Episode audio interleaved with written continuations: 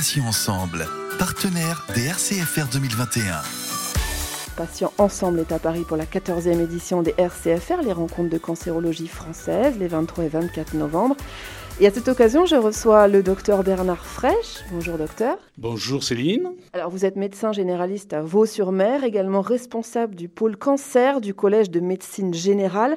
Alors docteur Fraîche, est-ce que vous pouvez dire à nos auditeurs ce qu'est le Collège de médecine générale, CMG, et puis quelles sont ses missions Oui, tout à fait. Alors, le Collège de la médecine générale, c'est un collège en fait d'associations, c'est-à-dire que sont adhérents au Collège de la médecine générale aussi bien les associations euh, qui s'occupent de l'organisation, notamment les, organismes syndicaux, aussi bien les sociétés savantes, la Société française de médecine générale, le CNGE, la, la SNEG, et puis aussi bien les organismes de formation médicale et puis toutes les associations de médecins généralistes, comme les médecins de montagne, les SOS médecins ou autres, qui ont quelque chose à dire et quelque chose à faire.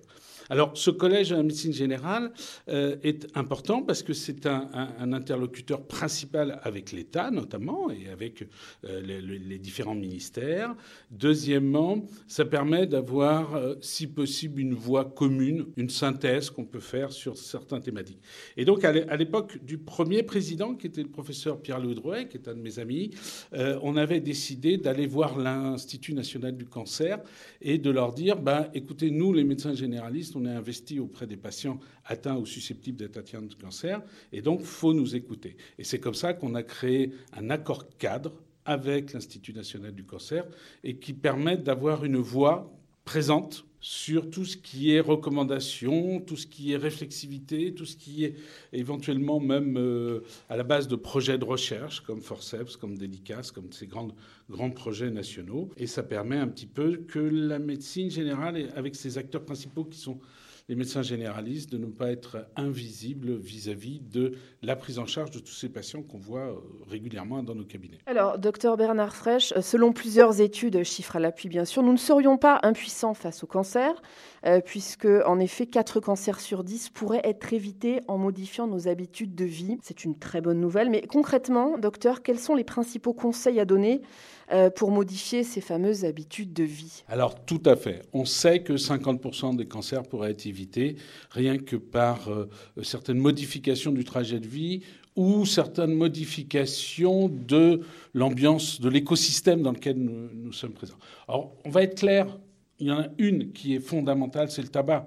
C'est vrai que euh, demain, le tabac représente un facteur de risque de cancer faramineux. Et quel est le rôle de la médecine générale à ce moment-là? Pas forcément de culpabiliser les gens, mais simplement de faire rentrer les gens dans un entretien motivationnel de manière à, faire en sorte qu'on puisse, diminuer le tabagisme. Et si on diminue le tabagisme, bien sûr qu'on diminue, on diminue un certain nombre de, risques de cancer. Même chose pour l'alcool. Alors oui, il y a l'alcool festif, bien sûr, tout n'est pas mauvais, mais effectivement, euh, toute cette consommation qui peut avoir lieu de manière excessive entraîne, entraîne effectivement des risques de cancer. Alors après, il y en a d'autres. Il y a l'environnement, il y a le mode de vie, il y a l'exercice physique, il y a pas manger trop de viande, manger suffisamment de, de, fruits et de légumes verts, etc., etc. Et donc il y a toute une procédure de prévention que peut assurer le médecin de premier recours et, et, et dit médecin généraliste en France, qui vont nous permettre de diminuer de manière drastique euh, les risques de cancer. Je parlerai aussi de quelque chose qui m'intéresse, sur lequel je suis en train de travailler en ce moment. C'est aussi la recherche. Il existe une bactérie, par exemple, qu'on appelle l'hélicobacter pylori, qui est, euh, pour lequel euh, 50% de la population mondiale est atteinte, 30% en France, et pour lequel les gens qui sont atteints, il y a 1% des gens qui sont atteints qui vont faire un, un cancer du gastrique. Donc il y a toute une procédure pour éviter un cancer, et on a encore du travail sur la planche. Et nous, les médecins de premier recours, on est totalement enclin à participer à cette chasse au risque de cancer. Du coup, docteur, une question me vient euh, qui n'était pas prévue. Comment on va pouvoir dépister ce, cette bactérie euh, Quels sont les symptômes qui pourraient donner peut-être lieu à des inquiétudes? Les troubles digestifs, c'est une, en termes de prévalence, ça représente énormément de demandes de soins. Alors bien sûr, tout trouble digestif ne fait pas rechercher un Helicobacter pylori, mais on sait que, et il faut savoir que la découverte est assez récente, hein, 1983, euh, et les prix Nobel des, découvreurs de cette bactérie, c'est 2004, donc c'est assez récent. On sait que bah, lorsque les patients, il suffit de prendre la, recommandation de la HAS, les patients qui ont euh, des symptômes évoquant des ulcères, des patients qui ont eu dans leur famille quelqu'un qui a eu un cancer euh, gastrique, etc., etc., je ne peux pas détailler là, ben, on peut essayer soit de faire une sérologie, soit de dépister, rechercher, une, faire une PCR dans les selles. En tout cas, il y a des, des méthodes de, recherche de cette bactérie. Nous, on est partisans pour faire des antibiogrammes, justement, pour voir la sensibilité aux antibiotiques. Et grâce à ça, on peut diminuer de manière drastique l'incidence du cancer gastrique. Ce n'est qu'un exemple hein, parmi tant d'autres. Je passe aussi le cancer hépatocellulaire sur lequel on peut rechercher sur de, la biologie, faire des tests invasifs. On a travaillé à l'INCA avec, avec nos collègues gastroentérologues récemment où on peut faire, on peut, grâce à un fibrosis 4, voir quel patient je vais envoyer faire une échographie, pas une échographie, etc. etc. Donc il y a encore une progression majeure dans le repérage des patients à risque, dans la prévention face aux, aux, 7-8 facteurs de risque évitables, dans le, dépistage en, faisant bien attention des effets indésirables de certains dépistages, et je ne rentre pas sur, euh, sur certaines polémiques. Tout ça fait qu'en faisant de la médecine intelligente, on peut encore nettement diminuer l'incidence du cancer en France des bonnes nouvelles. Alors, est-ce qu'on peut dire justement, docteur Fresh, qu'avec les progrès réalisés dans les dans tous les domaines et depuis des années, la survie et la qualité de vie des patients atteints de cancer est aujourd'hui euh, améliorée, ou en tout cas significativement améliorée, ou pas encore? Bien sûr, mais bien sûr. je vais vous donner un exemple personnel. Quand j'étais étudiant, j'ai fait un stage d'infirmier. J'ai même pas fait un stage. Euh, j'ai été infirmier pour gagner un petit peu ma vie l'été dans un service de d'onco-pneumo en, région à Paris. Et euh, voilà, on avait, c'était la qualité de vie des, patients était terrible. Hein. Il n'y avait pas les chambres implantables, il n'y avait pas ci, il n'y avait pas ça. Euh, à notre époque, alors je dis pas, attention, moi je, suis énormément de patients en soins primaires qui sont atteints de cancer. tout n'est pas rose, bien sûr, mais je veux dire, grâce à, l'accompagnement en fin de vie, grâce à la loi Leonetti, grâce à, nos moyens de combattre la douleur, l'asthénie, on a fait des documents là pour l'INCAR qui s'adressent à des médecins généralistes, grâce à, tous les outils qu'on a à notre disposition à l'heure actuelle, la qualité de vie est meilleure. Moi, je vois des, patients qui, qui ont qui sont suivis avec en, phase active de traitement dans des séances de chimiothérapie qui sont euh, dans un confort de vie euh, impeccable, alors que j'en ai vu quand j'étais étudiant où c'était terrible. Donc les choses changent. Maintenant, il y a encore des progrès à faire dans cet accompagnement, il y a encore des progrès à faire dans la qualité de vie.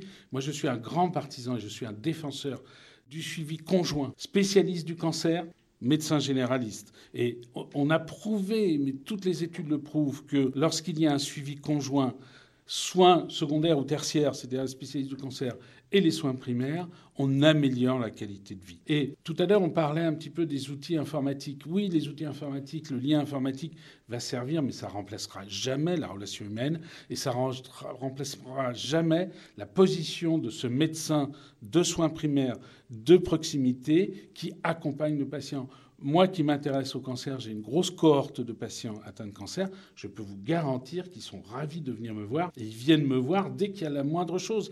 Et, c'est dans ce travail conjoint avec les oncologues de manière intelligente qu'on améliore encore plus la qualité de vie des patients. Donc je suis très optimiste pour l'avenir. C'est sûr que ça rassure beaucoup les patients d'avoir affaire à un médecin plutôt qu'à une machine. Ça, c'est, je suis convaincu également. Alors, docteur, on arrive aujourd'hui à proposer aux patients également des traitements injectables à domicile. Alors, en tant que professionnel de santé, est-ce que vous pensez que c'est une technique prometteuse et surtout d'avenir avec le recul peut-être qu'on a aujourd'hui? Oui, je pense. Alors, on sort un peu de mon champ de compétence. Je suis plutôt compétent dans la, chimiothérapie hyperos, mais euh, je pense que de faire sortir le patient de l'hôpital est une bonne chose. Peut-être pas tous les patients. Il y a des patients qui, on le sait, qui euh, sont rassurés par le côté hospitalier, par le côté hospitalisation, hospitalisation de jour. Maintenant, je pense qu'il faut organiser tout ça, c'est ce qui se passe. On euh, ne peut pas hospitaliser tout le monde. D'abord, la ressource humaine est, insuffisante. Deuxièmement, énormément de patients euh, sont contents d'être chez eux et les moyens modernes l'offrent l'hospitalisation à domicile, les infirmières, euh, des infirmières libérales qui ont des formations pour les chimiothérapies, des médecins généralistes au sein des CPTS, au sein des maisons médicales, où il y en aura un ou deux qui sera plus compétent dans ce domaine-là, et pas forcément tous. On ne demande pas à ce que tous les médecins généralistes s'intéressent. On demande simplement que dans des groupuscules, dans des zones territoriales, du moment qu'il y en a quelques-uns, et les généralistes se les adresseront entre eux, et eh bien effectivement, ça va permettre de permettre, bah oui, des chimiothérapies, des thérapies, des immunothérapies ou autres à domicile dans des perfusions à domicile, où les gens sont chez eux, dans de bonnes conditions, avec des professionnels présents ou joignables de manière euh, informatique ou téléphonique. Et donc oui, bien sûr. Moi, ce que je pense, c'est qu'on peut se servir encore mieux et encore plus des médecins traitants et des médecins généralistes, mais à condition de les investir dès le début, et non pas de s'en servir comme, euh, comme un simple outil. C'est-à-dire que sont, si les, les médecins traitants sont investis dès le départ auprès de leurs patients, ils vont le rester, ça c'est prouvé. Alors, on va parler du rôle du médecin de ville, justement, qui est de plus en plus important, et la relation avec le patient également. Alors, on en a parlé un petit peu tout au long de cette interview, mais quel regard vous portez, vous, sur la relation justement patient-médecin euh, J'imagine qu'elle est primordiale pour vous. Oui, elle est fondamentale. Alors je vais être clair, vous avez devant vous un enseignant, puisque je suis professeur associé dans une faculté, et, le côté relationnel, la relation médecin-patient, elle est, elle est au cœur de notre enseignement. Dire, on ne va pas aller jusqu'à dire que le médecin est un médicament, que le médecin est un médicament, mais la relation singulière, l'identification de la demande de soins par une bonne relationnelle, l'écoute l'écoute euh, active du patient, l'empathie qu'on peut y mettre dans cette relation, toutes ces notions euh, piochées à la fois dans notre euh, mission propre de médecin et puis aussi dans nos lectures et nos formations. Les Canadiens ont beaucoup théorisé là-dessus. Il est évident que le relation médecin-patient, il est fondamental. Alors il ne fait pas tout, parce que bien sûr, connaissances, compétences ou autres sont fondamentales, mais dans notre métier, qui est le soin primaire, la, compétence relationnelle fait partie des grandes compétences fondamentales qu'on essaye d'enseigner à nos, internes et qui est primordiale. Ça fait une grosse partie de notre métier. Et d'ailleurs, pour nous, moi je dirais, un médecin qui a un mauvais relationnel, euh, je ne vois pas comment il prend son plaisir à faire ce métier. Donc euh, le, relationnel est important, à condition qu'il y ait le reste des compétences à, côté. Pour conclure cet entretien, euh, docteur Fraîche, que représentent alors les RCFR, euh, ces journées de cancérologie pour vous, et qu'est-ce que vous avez retenu peut-être de cette première journée, puisqu'elle arrive à son terme? Oui, alors euh, les rencontres de cancérologie française, je les aime bien pour une simple et bonne raison, c'est qu'elles mélangent, elles sont sur l'interdisciplinarité, l'interprofessionnalisme, et il y a aussi les patients et les associations de patients.